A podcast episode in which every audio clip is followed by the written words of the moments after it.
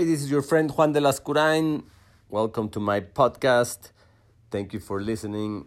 And today the topic is Your Dreams Follow You. You know, when you look at little kids, ever since they're born, they start growing, the first thing they do is they start dreaming. You know, they start dreaming they can fly, they start dreaming that everything is possible.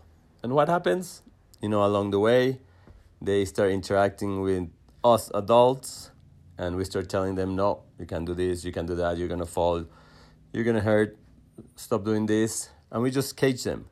We put them in a little box and then they become like everyone else. But there's a few there's a few of us that are able to branch out and not do what everybody else has done. One maybe because we were blessed to have parents who guided us differently Maybe because we had parents and even teachers in school that taught us how to dream, that taught us how to overcome obstacles, that taught us about faith and how faith is the most powerful tool to take your ideas, your talents, and turn them into reality.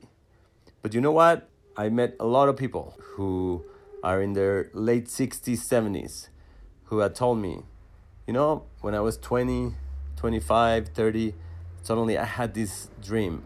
I wanted to do this. But, you know, I already had a job and I was established and I had a family and, you know, I was fearful and afraid to go after my dream.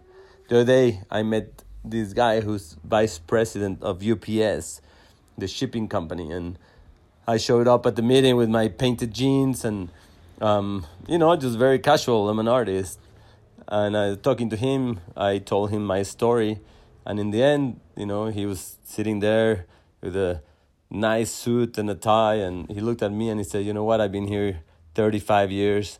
I can't wait one more year so that I can take this tie off and go follow my dream."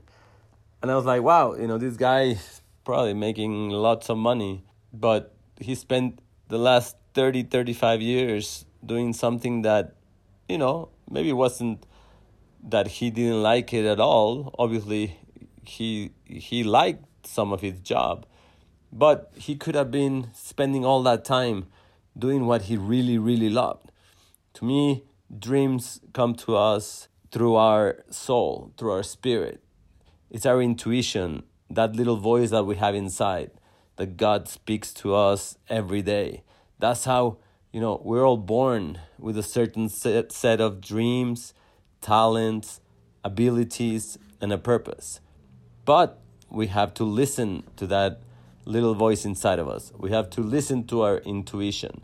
It's not just like magic, you know. When I started as a six year old uh, playing tennis, and my dad took me to a tennis court, I just fell in love with tennis. There was something inside of me, that little voice that told me, you're going to be playing tennis for a long time. And the same thing happened with my mom when I would go run in the mountain. She would walk and I would run. And I had that little voice inside of me also that was telling me, this is something you're going to do for the rest of your life. And I have been doing those two sports since I was six, seven years old.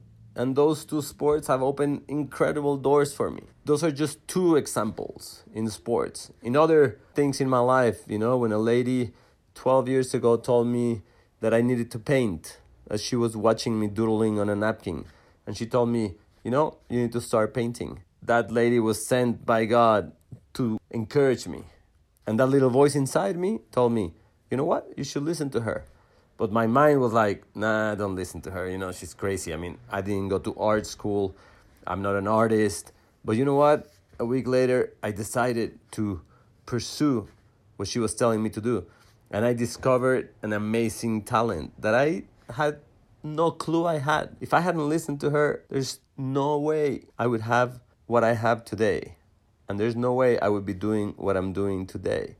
And so, dreams follow you along your life. You may have spent the last 20, 25 years just working to make ends meet, to feed your family, but there is that still small voice inside of you every day that tells you, do this, you're passionate about this, you're talented about this. It's time to listen to that voice. Because as long as you're alive, your dreams will follow you. Thanks for listening. Remember, it doesn't matter where you come from or how much money you have. If you have faith, a dream, and you work hard, you can accomplish anything. You can follow me, social media, Juan de Lascurain, and Dream Big World.